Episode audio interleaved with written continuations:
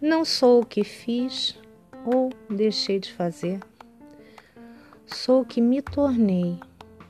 Meu passado me trouxe até aqui e não quero viver de suas glórias nem de arrependimentos. Quero seguir em frente, com cada passo sendo mais uma lição a guardar entre as que aprendi. Numa história que não se escreve olhando para trás, mas para o agora. Nesse momento, não importa o que fui ou o que serei, só importa o que sou. Eu sou Bárbara Murden e esse é o Gota de Otimismo, muita fé e esperança, porque tudo isso vai passar.